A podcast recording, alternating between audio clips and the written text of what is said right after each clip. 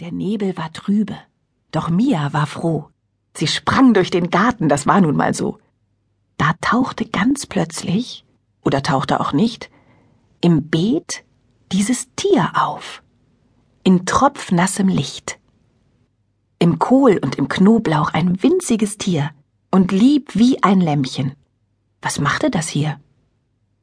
Sie schnurrte so putzig und schlug mit der Tatze, die niedliche, friedliche, unsichtbar Katze. Ihr Fell, das war silbrig und ganz unsichtbar, wie auch ihre Nase, das war ja wohl klar. Sie schnupperte etwas, vielleicht einen Duft, in nebliger, niesliger, nassfeuchter Luft.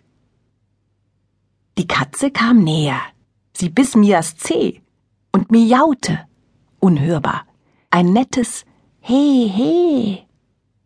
Na, das war doch drollig. Mia gluckste gar froh, als das Kätzchen sich rollte. Das machen die so. Doch plötzlich, da fauchte sie quer übern Hof.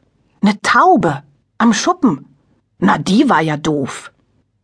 Das Kätzchen und Mia, sie sagten kein Wort. Doch eines war sicher.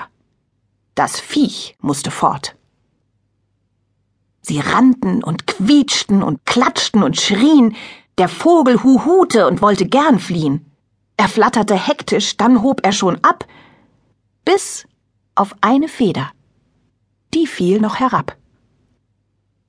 Dann flieg doch, du Dofer, rief Mia ganz kühn. Wir gehen jetzt nach Hause was Trockenes anziehen.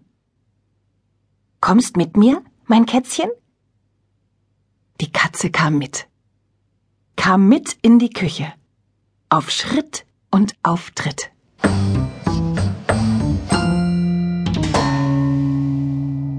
Dort drinnen war Mama und schnitt gerade Lauch. Guck, Mama, ein Kätzchen. Das magst du doch auch.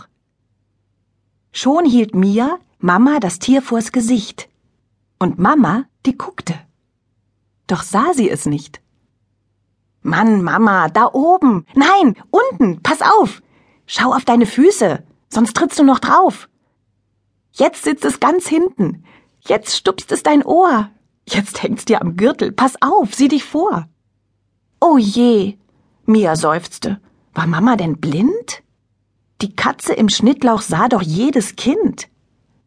Sie drückte sie an sich und kniff ihren Bauch. Sieh her, schimpfte sie streng. Hier, Tiffy von Flausch.